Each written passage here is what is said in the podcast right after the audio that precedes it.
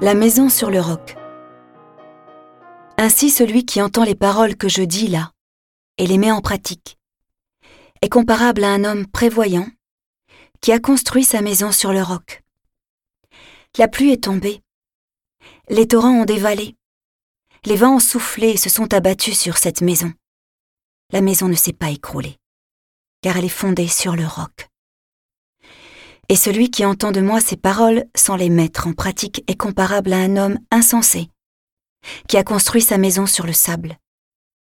La pluie est tombée, les torrents ont dévalé, les vents ont soufflé, ils sont venus battre cette maison, la maison s'est écroulée.